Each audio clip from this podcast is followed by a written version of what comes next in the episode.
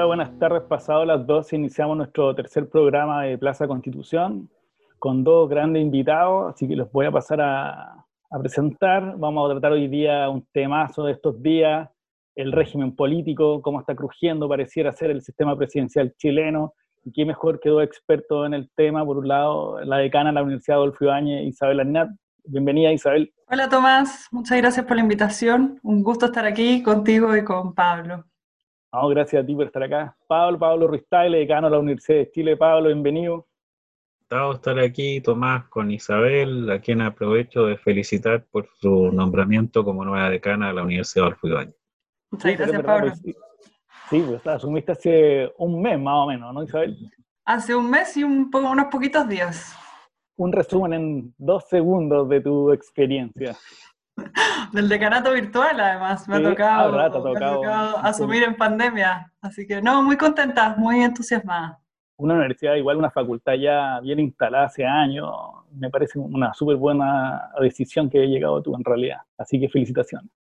Muchas gracias. Vamos a nuestro tema, el régimen político, para los que no están tan metidos en, el tema constitucional, las constituciones tratan básicamente dos grandes temas, eh, la estructura del poder y los derechos fundamentales. Y en la estructura del poder hay un tema muy clave que es la relación que tiene el Ejecutivo con el Legislativo, cómo se configura la presidencia eh, o el primer ministro, en ciertos casos parlamentarios, y su relación con el Congreso. Nuestro sistema constitucional tiene un sistema presidencial llamado hiperpresidencial, Pablo lo decía hace muchos años atrás, un hiperpresidencialismo, y que pareciera hacer da ciertas señales de agotamiento, por lo menos, de, como digo yo, está crujiendo en esta relación con el legislativo, en, el periodo ya se veía ciertas luces en el periodo de Bachelet 2 hace unos años atrás, pero el presidente Piñera tiene una doble minoría en el Senado y en la Cámara de Diputados, y en la última semana, a partir de la pandemia, se ha producido un estrés entre ambos poderes del Estado. Entonces, ¿qué mejor que empezar preguntándole a nuestro invitado qué diagnóstico hacen del régimen político chileno a la luz de lo que ha pasado en estos últimos meses? Isabel, si quieres empezar tú, por favor. Em, a ver, yo creo que, este es un tema que es fascinante. Bueno, Pablo ha escrito mucho, ¿no es cierto?, sobre esto. Em, y, quizás la, pregunta hoy día em, es si, si, y a la luz del proceso constituyente que viene, ¿no es cierto?, es, si, si, le llegó la hora a esta discusión. Oscar Godoy tiene una frase, que la voy a parafrasear, pero algo así como que en el fondo eh, el, sistema de gobierno siempre está la discusión ahí, pero obviamente las urgencias hacen que, tengamos que como dedicarnos a lo inmediato eh, y, que, que es, es, esos problemas o eso, lo que tú llamas la crujidera, como que de alguna manera ronda, y eso lo hemos visto obviamente desde las tarrias, pero, pero, pero tomemos la historia reciente, ¿no es cierto? Lo que se escribió en los 70, ahí está obviamente Valenzuela, lo que se escribió después en el Grupo Los 24, después a inicios de los 90, obviamente Oscar Godoy. Eh, Pablo ha escrito mucho sobre esto, tú, Tomás, también tienes una propuesta y hay... Hay propuestas que también se han avanzado en, en, el nivel político.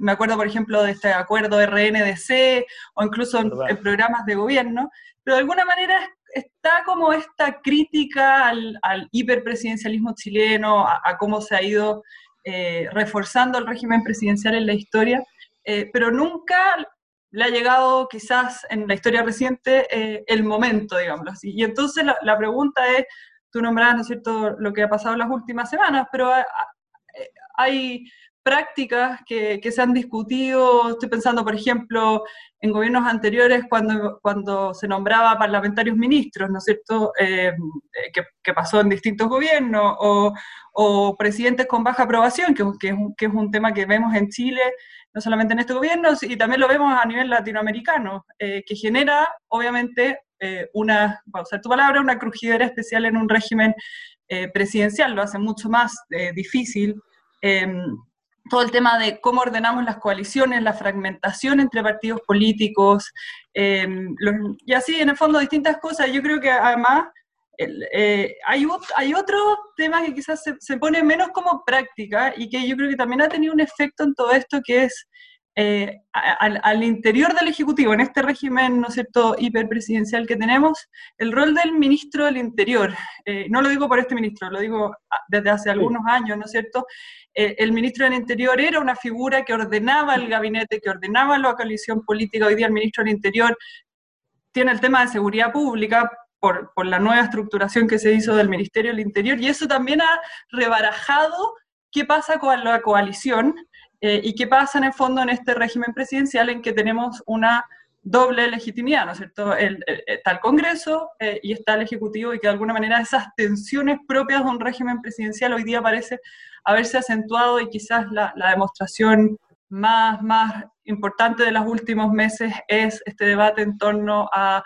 la iniciativa exclusiva, admisibilidades y todas las caras que eso tiene, pero que como decía hay muchas más prácticas que eso. Entonces, tenemos este escenario de un régimen político sujeto a muchas críticas, críticas que vienen eh, de antes de la constitución del 80, con la constitución del 80 en su, primer, en su primera parte, ¿no es cierto? Incluso después de las reformas del 2005, que algo se intentó reforzar el Congreso con nuevas facultades fiscalizadoras, interpelaciones, etcétera, pero que parece que todavía en el fondo está ahí, ¿no es cierto? Entonces, quizás esa es la pregunta de si le llegó la hora a, a esta discusión y luego qué reformas nos atrevemos a introducir, pero dejo eso para, seguir conversando.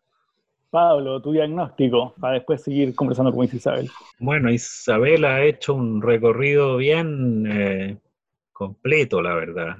No solo desde el punto de vista histórico, sino que también de, los estudios, los, los, momentos en que este tema del régimen político, jurídico chileno se ha estado analizando y poniendo en duda.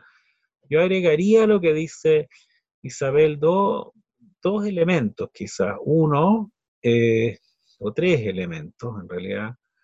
Uno tiene que ver con eh, la relación entre el presidente, eh, el poder legislativo o, el Congreso y los jueces y los órganos autónomos constitucionales. La constitución nuestra chilena tiene como una característica bastante marcada el que hay órganos como el Banco Central, el Tribunal Constitucional, la Contraloría, eh, el Tribunal Calificador de Elecciones, que sustraen poder tanto del presidente como de los eh, del Congreso y de las eh, y, del, y, de los jueces eventualmente, de los jueces ordinarios. Esos órganos autónomos podrían generar una nueva lógica de equilibrio si es que nosotros pensamos en un presidente hiperpoderoso, como argumenté, en fin, en varios trabajos ya a partir del 2006, argumentando que en realidad si el régimen presidencial original era el norteamericano, porque ahí están centradas las bases, la comparación del sistema político chileno con el norteamericano mostraba que la figura del presidente era una figura reforzada, y esto ya, ya lo nota Alberdi y algunos otros en la constitución del 33. Y si uno mira históricamente la constitución del 25 respecto de la del 33, se refuerzan atribuciones administrativas y económicas,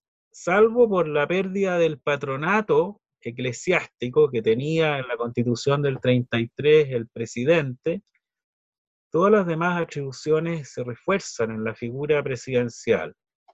Y la paradoja es que muchos argumentaron que la nueva constitución era necesaria, la nueva constitución que surge en 1990 y que surge como un proyecto en 1980, era necesaria porque el presidente Allende se había excedido en el uso de sus atribuciones presidenciales. Ese fue el argumento.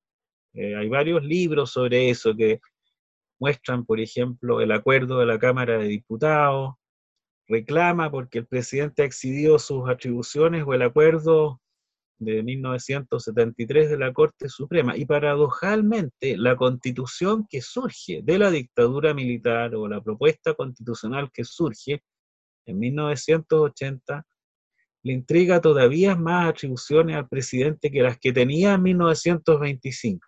Por ejemplo, en la, en, la esfera de lo administrativo, en la esfera de nombramiento de, la, de, Fuerzas Armadas, en la, esfera, en la esfera del nombramiento de los embajadores, que antes tenía que hacerse con acuerdo del Congreso. Entonces, hay una línea que uno podría decir de agregarle y agregarle atribuciones al presidente.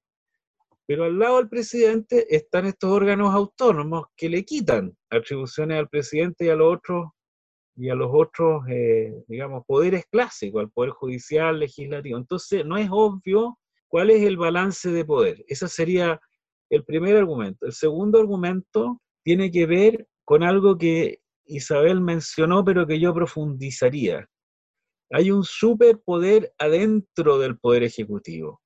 Y ese poder, Isabel, aquí es siempre entretenido por lo demás tener una cierta discrepancia, porque si no... Eh, no, sería una lata Isabel apuntó al ministro del Interior. Yo diría que en realidad el problema en el, en el régimen presidencial chileno no lo tenemos en, la, en las nuevas atribuciones de seguridad que tiene el ministro del Interior, sino que en el hiperpoder del ministro de Hacienda, y en particular de la DIPRES y de toda la estructura de control y distribución del gasto que no está sometida a las reglas de la democracia ni de la sanitización política elemental, que es nadie revisa, que hacen los sectorialistas, tienen un, unos sueldos y unas atribuciones que exceden la de los ministros, son personas que han durado desde la dictadura hasta ahora, es una especie de ex-men instalados dentro del aparato del Ejecutivo que tienen un hiperpoder. Y a mí me gustaría que los parlamentarios generaran una condición de capacidad técnica para ir a ser contraparte de la DIPRES y esto yo lo he argumentado varias veces, porque la DIPRES hace un show que es decir, en realidad nosotros nos evaluamos a nosotros mismos, pero ¿quién evalúa a la DIPRES? Las personas que la propia DIPRES elige en los concursos, que son los amiguis de la DIPRES. Entonces hay ahí una cuestión demasiado importante, demasiado central, que tenemos que poner el foco eh, porque hay una distorsión en el manejo eh, de los programas públicos, de los fondos públicos. Y en tercer lugar, eh, que es algo que Isabel ha hecho una contribución importante, por lo menos lo vi en el diario el domingo con Ignacio Irarrázaval, está trabajando en lo que Lowenstein llama la distribución vertical del poder, de la separación del poder, porque la distribución del poder es horizontal en el sentido que tenemos, bueno, el presidente, el Congreso, el Poder Judicial y dijimos los órganos autónomos que están, digamos, a un nivel semejante en atribuciones que emanan de la Constitución, pero a nivel vertical está la distribución y división del poder en regiones que van a tener gobernadores sin atribuciones relevantes por ahora. Isabel ha hecho una propuesta de que tengan algunas atribuciones, cosa con la que estoy de acuerdo. De lo que leí, eh, las propuestas, todas las que se hicieron, me parecieron muy razonables. Y también a nivel comunal, eh, que haya eh, una cierta libertad, pero, digamos, sometida al derecho, para que se produzca lo que Lowenstein llama una distribución vertical del poder, de la división de funciones, y no sea un país donde todo lo resuelve el presidente o la DIPRES.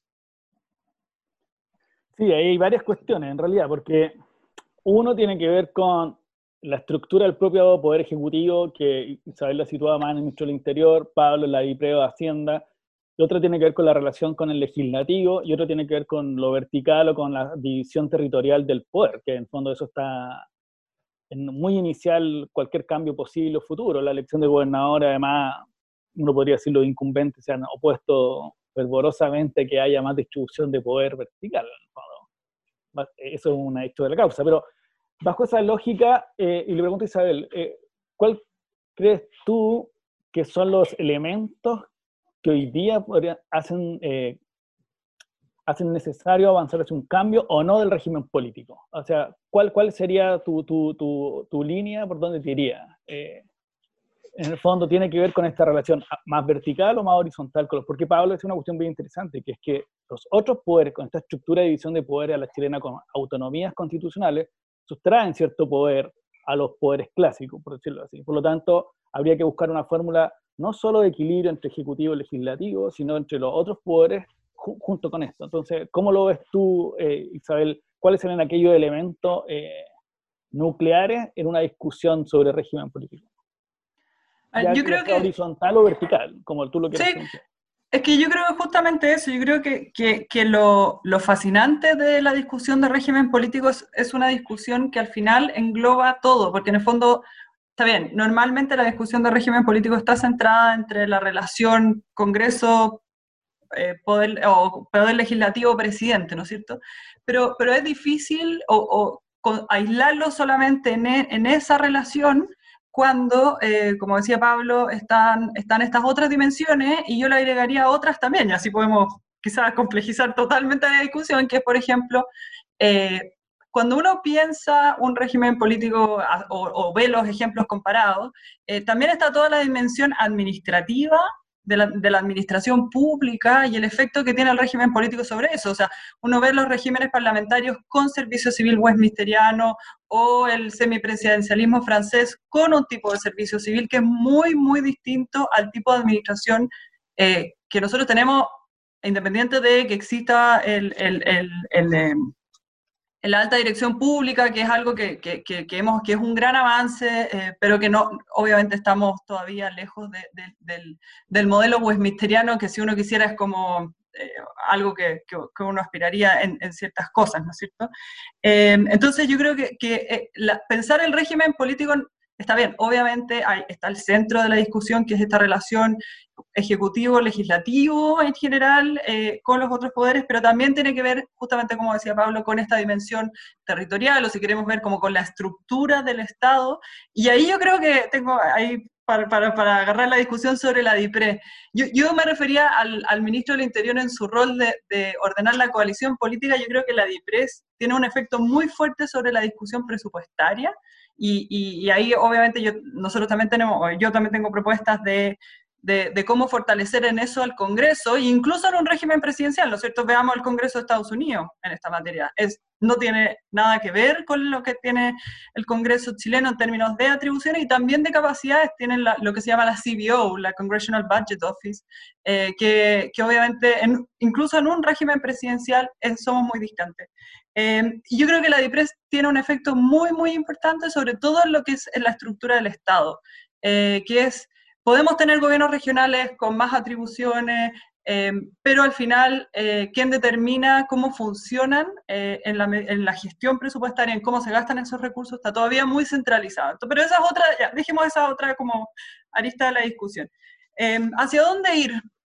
Yo creo que, a ver, lo que ha ido pasando en general es que nos hemos alejado de los modelos puros eh, de, cuando uno estudia régimen político y hemos eh, ido moviéndonos hacia sistemas mucho más híbridos, digo no en Chile, sino en general, eh, si uno ve, por ejemplo, lo que ha pasado con los regímenes presidencialistas en América Latina, ¿no es cierto? Tenemos Perú, Uruguay, Argentina, pero incluso si uno mira la discusión más reciente de los regímenes parlamentarios, ellos justamente lo que discuten es al revés, que han tenido una presidencialización, hoy qué difícil palabra, de, eh, el parlamentarismo, porque la figura del primer ministro ha cambiado, eh, porque también han complejizado los otros órganos que tienen las agencias autónomas.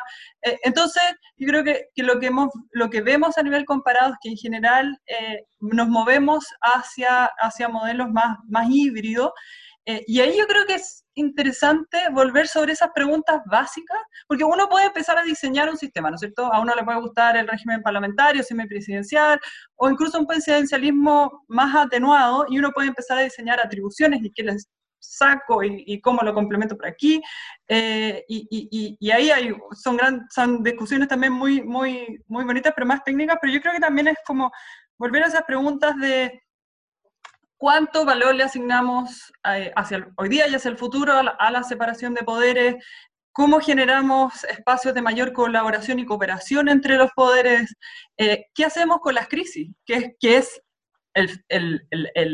al final el, gran beneficio, ¿no es cierto?, de los sistemas parlamentarios es que de alguna manera tienen estas válvulas de escape institucionales que en un presidencialismo el bloqueo eh, te genera muchos problemas.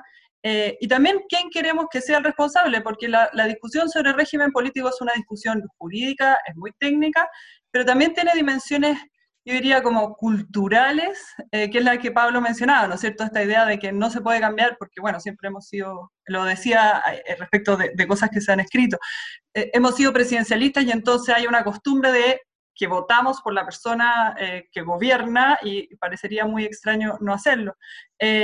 Pero yo creo que volver sobre esas preguntas de alguna manera podría darnos ciertas luces para después volver a construir, bueno, rebajamos la iniciativa exclusiva o no, eh, está todo los sistemas de nombramiento de otras autoridades, ¿no ciertos embajadores, etcétera, que ahí también se pueden introducir reformas. Porque, porque si no, nos vamos a quedar con, que, con lo que pasó un poquito el 2005, creo yo, que es eh, agregamos un par de atribuciones al, al, Congreso, a la Cámara, em, pero, pero no sé si eso ha dado tantos resultados. Em, no sé, lo dejo ahí para que Pablo... Lo que pasa es que ahí, antes de pasar a Pablo, un comentario. La Isabel decía una cuestión bien interesante que es como hacerte las preguntas más básicas.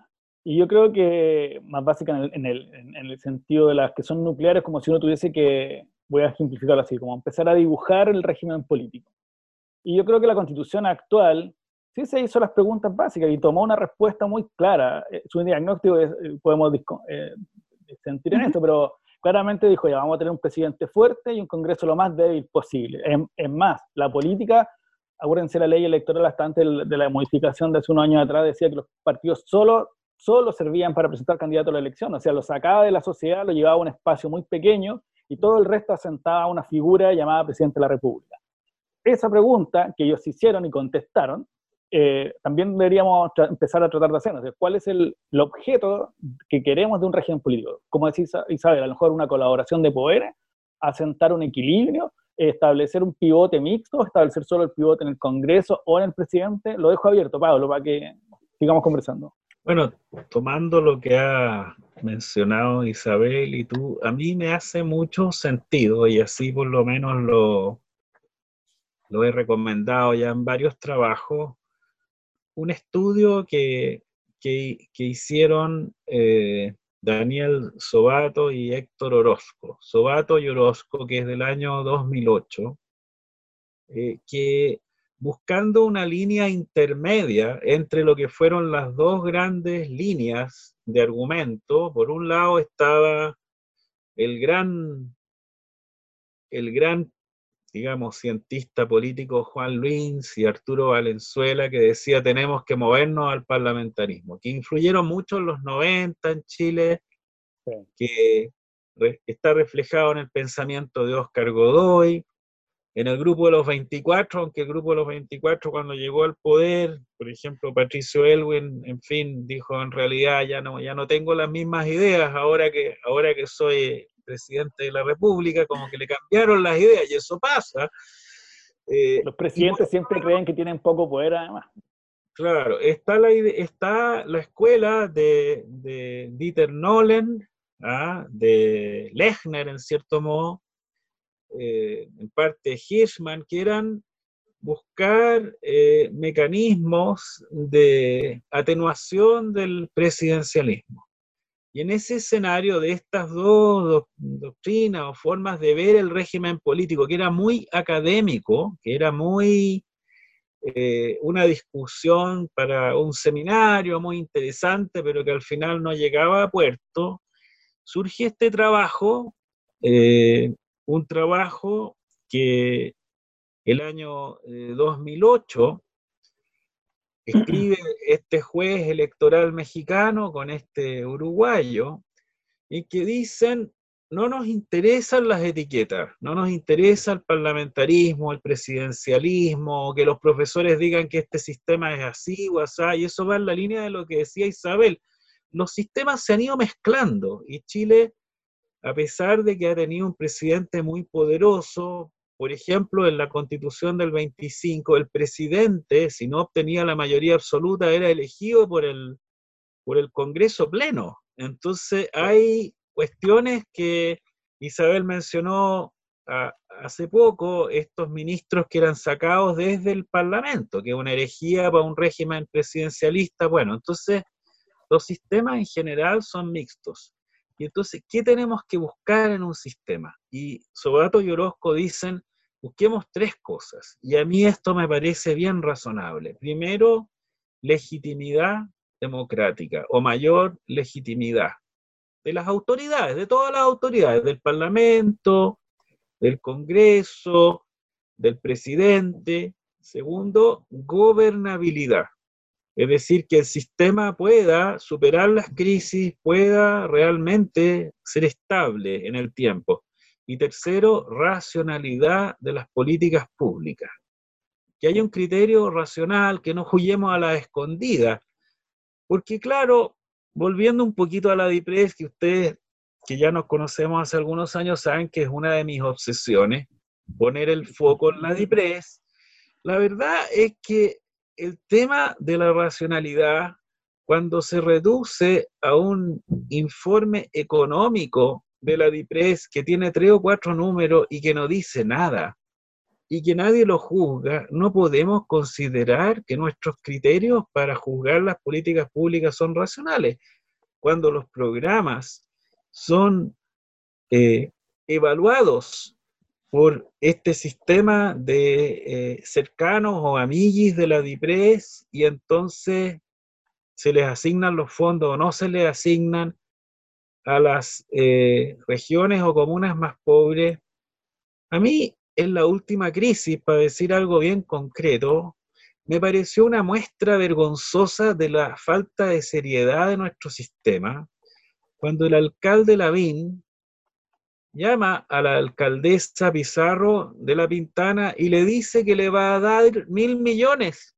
Y le va a dar mil millones porque él le puede dar mil millones. Ahí está, digamos, hecha patente la injusticia del sistema y la falta de racionalidad. Entonces, creo que Sobato y Orozco nos han puesto las cosas claras ¿Cómo logramos esa mayor legitimidad, esa mayor gobernabilidad, esa mayor racionalidad? Ellos hablan de un concepto que lo llaman flexibilidad. Y es compartir atribuciones, pero al mismo tiempo responsabilizar claramente quién debe hacer qué cosa, porque no puede ser que todos hagan lo mismo, entonces no, no hay ninguna especialización. Y sobre ese principio básico yo creo que se pueden hacer muchas cosas en Chile eh, y ciertamente atenuar el poder eh, del presidente. Yo creo, para decir algo, digamos, al terminar, que quizás en vez de pensar ya directamente en el paso a un sistema parlamentario, porque es difícil transitar hacia un sistema parlamentario desde uno hiperpresidencial, unitario, centralista como el nuestro, si no tenemos claramente un gabinete constituido, si no tenemos, en fin, como decía Isabel, un servicio civil, sí podemos atenuar el poder del presidente y quizás podríamos, por ejemplo, elegir un vicepresidente, que una institución típicamente del sistema presidencialista norteamericano y darle algunas atribuciones a ese vicepresidente y no necesariamente pasar a un semipresidencialismo francés o portugués, o evaluar el paso a ese sistema semipresidencial con un gabinete, o sea, movernos de una manera gradual, de una manera regulada, para obtener mayor, digamos, flexibilidad en términos de lo que hemos hablado. ¿Cómo es posible que todas las decisiones relevantes tengan que pasar por una persona que se llama presidente de la República, que además tiene atribuciones contradictorias? ¿ah? Se supone que el presidente no debe intervenir en materias judiciales, y así lo dice el artículo 73 de la Constitución, pero yo los invito a leer el artículo 32 en sus eh, numerales. por la conducta de los jueces, dice algo así, ¿no? Claro, pues el numeral número 12 y el número 13 y el número 14 que otorga indulto. Entonces no me vengan a decir que el presidente no tiene nada que ver con los jueces. Eso es una imbecilidad de no haber leído la constitución. Tiene mucho que ver con los jueces y como tiene mucho que ver con los jueces, no se puede hacer el loco cuando la justicia se enreda o está yendo a un, en un camino que no, que no, que no corresponde. Sí, muy, muy, muy bien, muy claro, Pablo, porque yo también concuerdo contigo en que hay que empezar a avanzar, a lo mejor tú lo dijiste, creo, moderadamente, movernos moderadamente hacia, otro sistema.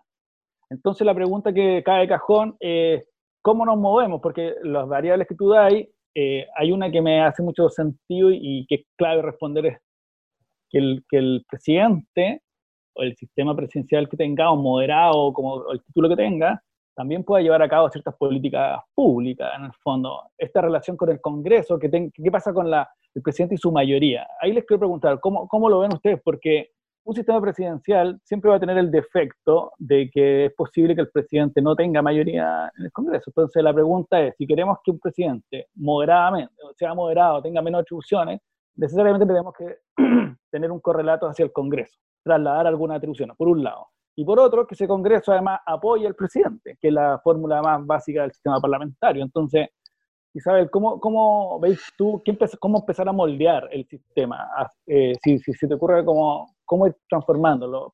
porque también hay que tener una, una y, termino acá, una variable bien importante, que tenemos un sistema multipartidista, hoy día hay 17 fuerzas en el Congreso, poner, eh, nombrar un primer ministro, esos 17 fuerzas, es imposible, digámoslo.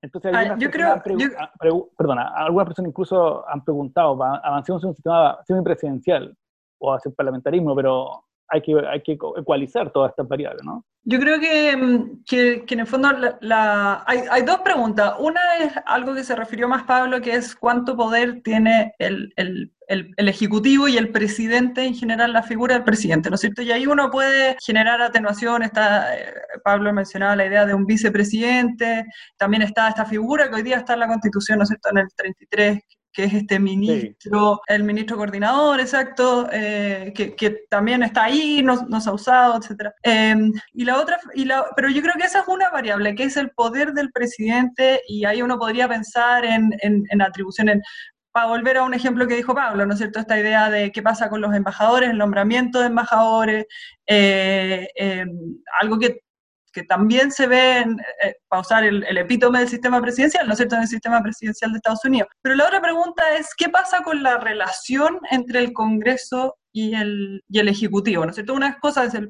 obviamente, están ligadas, pero ¿cómo hacemos que esa relación no termine en un bloqueo eh, y se generen espacios de, de más cooperación? Ahí, obviamente, que la discusión no puede darse sin mirar el sistema electoral. Está, o sea, un, el, el parlamentarismo funciona, em, quizás se adecua más a los distintos sistemas electorales, aunque obviamente vemos diferencias con lo que pasa en Israel, eh, que con lo que pasa en, otros, o con lo que pasa en Inglaterra, ¿no es cierto?, distintos sistemas electorales y está todo el tema de la formación del gobierno, etc.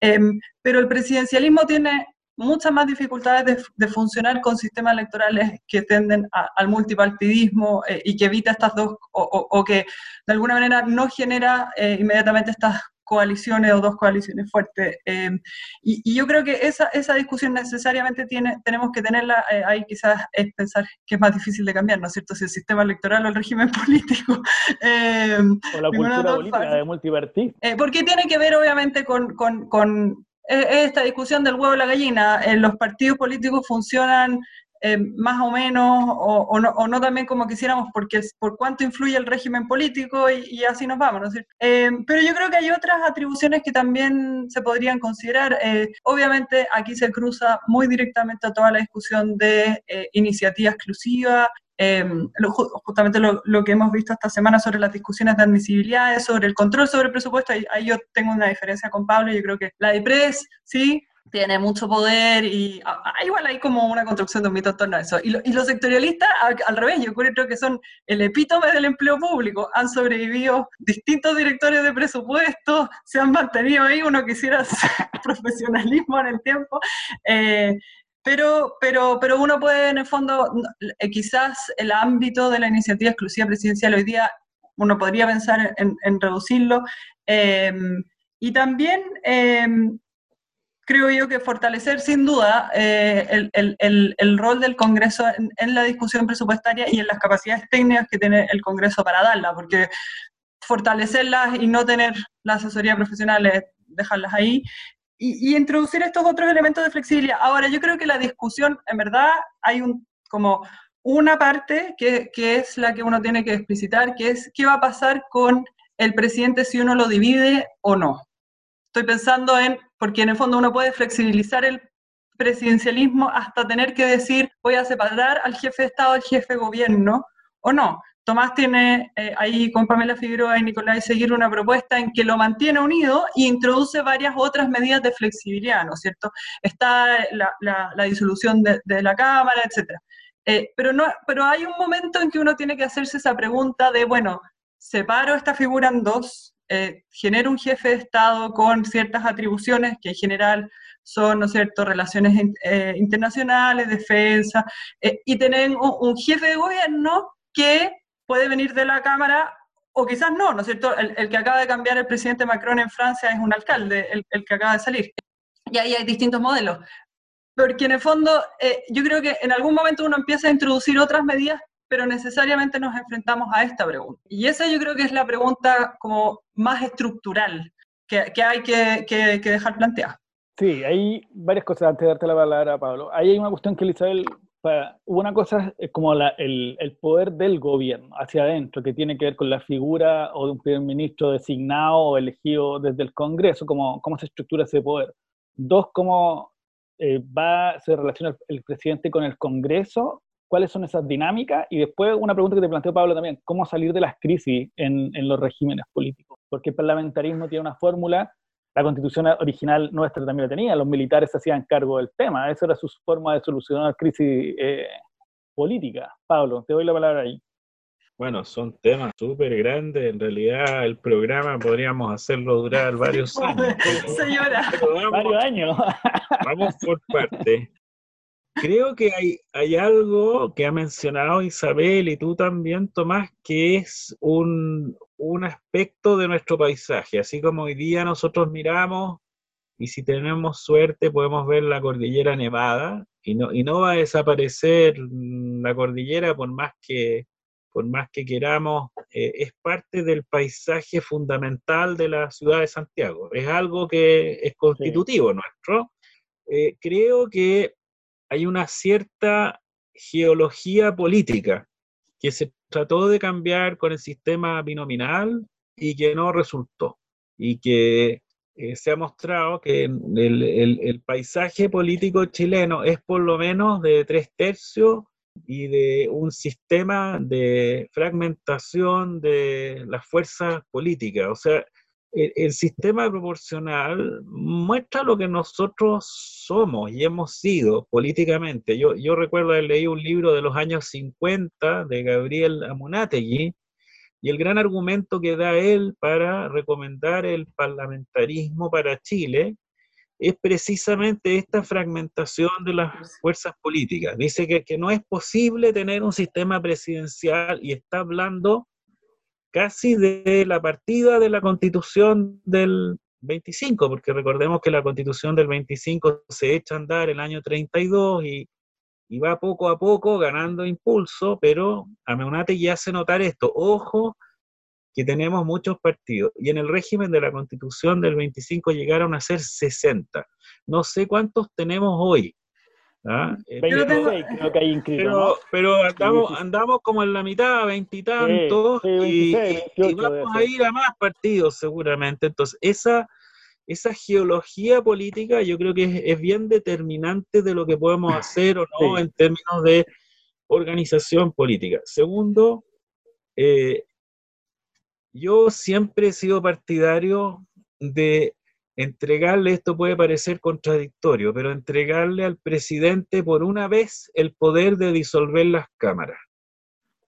He recibido muchas críticas, Humberto Nogueira y otros han dicho, bueno, pero es que esto es una... Yo te apoyo, Pablo. Una regla que, que estaban... Ah, qué bueno saber que tenemos por lo menos uno más, uno más que sigue esta idea que es, es bastante arriesgada, intrépida, llamémosla así, políticamente hablando, porque la verdad es que el argumento que se usa es decir, esto estaba en el proyecto, en el texto constitucional de la constitución del 80 de Pinochet y lo sacaron, porque le genera gran inestabilidad a los parlamentarios y le da un exceso de poder al presidente. Y como estamos criticando el hiperpresidencialismo, Pero la pregunta que hizo inicialmente Isabel, y tú la has reiterado ahora, Tomás, de cómo salimos de las crisis, en el sistema parlamentario, la gran institución y también en el sistema presidencial es la posibilidad que tiene, en el caso del sistema semipresidencial,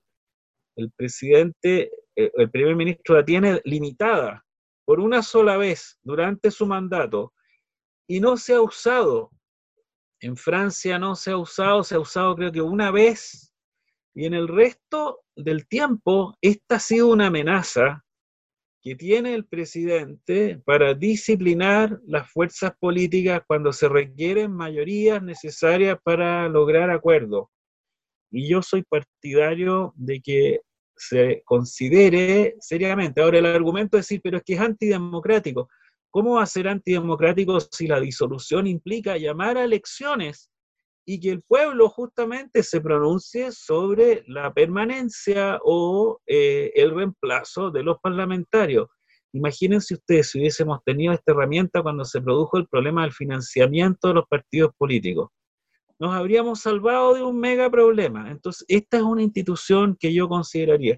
Hay otras instituciones como entregarle algunos días en, en la posibilidad de presentar proyectos legislativos a la oposición, muchas otras eh, cuestiones que, logran equilibrar no solo el trabajo entre el presidente y el Congreso, sino que también entre las distintas fuerzas políticas que existen dentro eh, del Congreso para que no sea una planadora, porque por lo menos yo entiendo la democracia como un sistema en el que gobierna la mayoría, pero en que las minorías también tienen por efecto de la inclusión, la posibilidad de la expresión política. Y eso es lo que ha faltado ahora, cuando las minorías se empatan con las mayorías, como ha sucedido en Chile, y bloquean lo que pueden hacer las mayorías, ahí tenemos un problema eh, de, otro, de otro orden.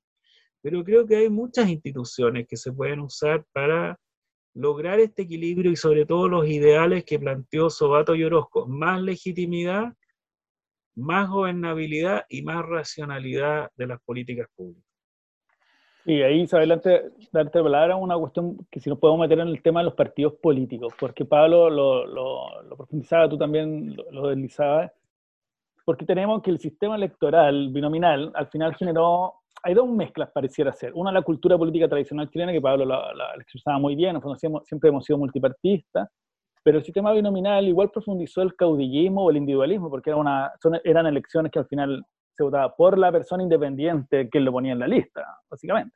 Y el sistema proporcional, que se vota por persona, como que al final repite la misma cultura de, de elección. Entonces, eso lo ligo con la idea de que también hay que avanzar hacia fortalecer los partidos como instituciones, sino el, ministro Sexpre hoy día y el anterior se dedica a negociar uno a uno con cada parlamentario para obtener una mayoría. Esa cuestión es un poco absurda desde el punto de vista sistémico. No me parece que estamos en una... Eso sí que es una crisis propiamente tal del sistema de partidos.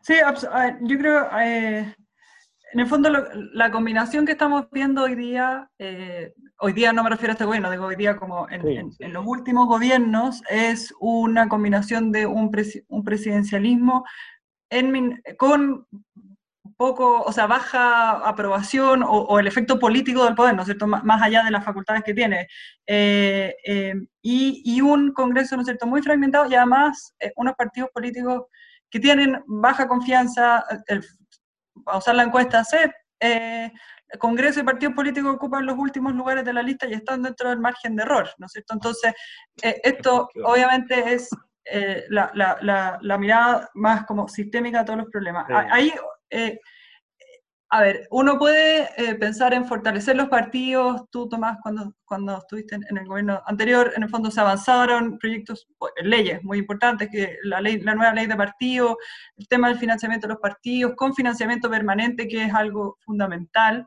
eh, aunque poco popular, pero yo creo fundamental. Eh, yo creo que, que, que ¿dónde, en el fondo, dónde se, se demuestra la fuerza de los partidos? Es en el Congreso, porque, porque está obviamente el rol que tienen los alcaldes, los cores, los concejales, eh, pero de alguna manera el Congreso es donde confluyen las fuerzas políticas y donde se da la deliberación política por excelencia, ¿no es cierto? Eh, y yo creo que entonces ahí es fundamental generar, incluso dentro del proceso legislativo, mayores mayores como facultades de, que se alcance la cooperación y también como yo creo que en algún momento tenemos que pensar en repensar el proceso legislativo en el sentido, por ejemplo, hoy día tenemos una Cámara y un Senado que tienen... Eh, las mismas funciones. casi, no son exactamente iguales, pero casi las mismas atribuciones, ¿no es cierto? Eh, y eso hace que quizás la respuesta a problemas urgentes, como los que cada vez nos enfrentamos más, eh, o que la discusión sea quizás no se entienda tanto y que eh, está bien, yo, yo, yo creo que la discusión parlamentaria tiene que tener ciertas pausas y por eso es tan importante el procedimiento, eh, pero a veces en el fondo no se entiende mucho por qué vamos eh, Cámara, Senado, mixta, etcétera, para todos los proyectos. y ahí uno, yo, yo, yo soy defensora del bicameralismo, pero uno perfectamente podría pensar en tener un bicameralismo con Senado con otras atribuciones, ¿no es cierto? O sea, no necesariamente hacer este espejo para todos los proyectos de ley. Em, eh, y ahí podría hacerse en lo presupuestario o, ciertas atribuciones se dan solamente al Senado y otras a la Cámara. Está todo el tema de las urgencias también, que, nuevamente es otra facultad que se puede explorar. Y obviamente que hay un punto que es crucial, que es el de las leyes orgánicas constitucionales. Eh, que ese punto en el fondo uno puede meter un montón de otras reformas, pero eso es necesario para eh, que tiene un efecto inmediato en las negociaciones políticas que se dan al interior del Congreso, dejando a salvo, yo dejaría a salvo de todas maneras el sistema electoral. No necesariamente tiene que ser una LOC, pero algún tipo de quórum reforzado. ah, tú dices la LOC en cuanto a sus quórum. Exacto. Dale. Eh, eso por una parte. Eh, y, creo, pero, pero voy a volver sobre un punto que dijo Pablo sobre esta atribución que, tanta polémica ha, generado respecto de la facultad de disolver la Cámara. Yo creo que sí, que en el fondo se da una, solución. la diferencia con el parlamentarismo es que en el parlamentarismo todos caen, ¿no es cierto? El primer ministro también. Aquí el presidente es el que se mantendría, digámoslo, como a, salvo o, reforzado eh, y caerían los otros. Eh, obviamente que no es tan así, porque al final el presidente necesita del, Congreso para, legislar, entonces, pero, pero yo creo que eso es lo que genera más ruido eh, en eso. A ver, y yo creo que también es, para dejar como un último punto planteado, esta idea, para volver al tema del Senado, también es algo que volviendo al inicio de esta conversación, se liga también con el tipo de estructura de Estado que queremos tener, porque el Senado puede perfectamente ser, para usar de nuevo el ejemplo de Estados Unidos, el ejemplo de una Cámara que tenga mucho más la vista de la representación territorial eh, y cumplir otra función respecto de la Cámara, que yo creo que también es algo que, eh, está bien, discutimos un poco qué pasaba al interior del Ejecutivo, eh, y también es en esta discusión de régimen político pensar qué pasa al interior del Congreso y sus atribuciones.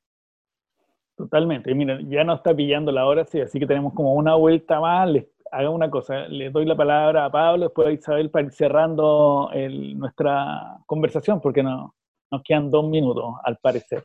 Pablo, en la Isabel planteó un tema muy interesante, cómo, cómo ordenar el, Congreso, ¿eh? un temazo. Sí, bueno, son muchas cuestiones. Y como dijo Isabel al comienzo, ¿ah? esto se puede hacer a la fuerza, de manera a la chilena, eh, un poquito empujado por las circunstancias, nos podemos sentar en serio a, conversar y, esa es la oportunidad que da este tiempo de deliberación constitucional que se nos viene. Eh, un tiempo en el cual vamos a tener una conversación profunda sobre, sobre todas estas cuestiones, poniéndonos a todos que funciona en otros países, países que son parecidos a nosotros, como nuestros países vecinos, países europeos, y también ver qué cosas han resultado que han sido efectivas en, Chile. Eh, coincido con Isabel con esta idea de revisar las competencias de las dos cámaras, pero creo que hay algo Chile que yo rescataría, que es la idea de la comisión mixta. La idea de que cuando hay una discrepancia, cuando, cuando se produzcan estas discrepancias, creemos una entidad que llegue a resolver el asunto. Ahí tenemos una institución que se inventó y que realmente eh, ha funcionado. Y así hay muchas cosas que funcionan en Chile. Entonces, no creamos que nuestro sistema hay que tirarlo entero por la borda y nacer eh, como si fuésemos una criatura eh, totalmente novedosa, de otra especie humana, no, no va a suceder eso. Eh, creo que tenemos que tener un criterio de humildad y pensar que las instituciones que hemos tenido, muchas de ellas fueron creadas con gran esfuerzo. Y, y si podemos mejorarlas bien, pero si no se nos ocurre algo mejor, más vale mantenerlas aunque sepamos que no son perfectas. Sí, ahí hay un tema que, y te doy la palabra, Isabel, eh, que al final los cambios constitucionales también son correcciones más que inventos, por decirlo así, lo que se llama el origen, el origen del constitucionalismo, pero en el fondo los sistemas tienen ciertas cuestiones que han operado, como, no sé, ejemplifico lo que señala Pablo sobre la mixta, pero hay cuestiones que hay que ir eh, corrigiendo y modelando más que inventando, por decirlo así, ¿sabes? Absolutamente, yo, yo creo que acá la historia constitucional, y si uno revisa las distintas constituciones, nos muestra en fondo que los cambios en muchos aspectos han sido, han sido incrementales y especialmente los temas orgánicos. Eh, eh, em, eh, es como muy valioso mirar lo que, como decía Pablo, o sea, yo, yo estoy de acuerdo, la mixta funciona, mi punto era como necesitamos eso para todo, pero más allá de eso, yo creo que, que, que, también hay una, hay una frase de Sartori, creo que es, que dice como las constituciones y las instituciones políticas no hacen milagros. Eh, yo creo que, eso también tiene que iluminar el debate que tengamos en régimen político en este caso, de decir, bueno, eh, ¿cuánto le podemos exigir? Eh, ¿Qué cosas podemos arreglar y qué cosas podemos cambiar y flexibilizar para que funcione mejor, pero tampoco pensar de que vamos a llegar a un modelo ideal porque no existe, y, así como el sistema presidencial ha mostrado esta crujidera, por usar la palabra que tú usaste, eh, los sistemas parlamentarios también han presentado dificultades, eh, incluso en los últimos años en países eh, desarrollados. Así que yo creo que hay que tener como un dejo de realidad que es muy importante para, para, esta discusión. Sí, muy claro, porque además se nos viene... una cosa, una cosa al final, mira, muy breve. ¿ah? Yo aquí en, aquí en este lugar tengo la figura de un equipo. Es una... Un equipo. El equipo constitucional de Pablo. Es, muy la constitución chilena. Es la constitución es Una, es una divinidad andina. ¿ah? Eh, y como dijo Isabel, para reforzar su planteamiento, y la frase de Sartori, las constituciones no son equecos que vienen con todo, con billete, con arroz, ¿ah? Así es, muy buena. sirven para todo, sirven para cosas muy limitadas y espero que todo el cambio constitucional que se nos viene tengamos la humildad para realmente eh, mejorar las prácticas políticas que hemos tenido, el control del poder por medio del derecho, pero jamás aspirar a que se nos instale un equeco, ya eso sería otra cosa. Muchas gracias. Estamos terminando. Muchas gracias Isabel, Pablo. De verdad un gusto haber estado con ustedes. Así que nosotros nos quedamos para la próxima fecha que vamos a anunciar un nuevo tema en Plaza Constitución discutiendo lo que viene, el itinerario constitucional. Muchas gracias Isabel, Pablo. Muchas gracias. Un gusto Isabel y Tomás. Lo mismo digo. Un gran abrazo, que estén muy bien.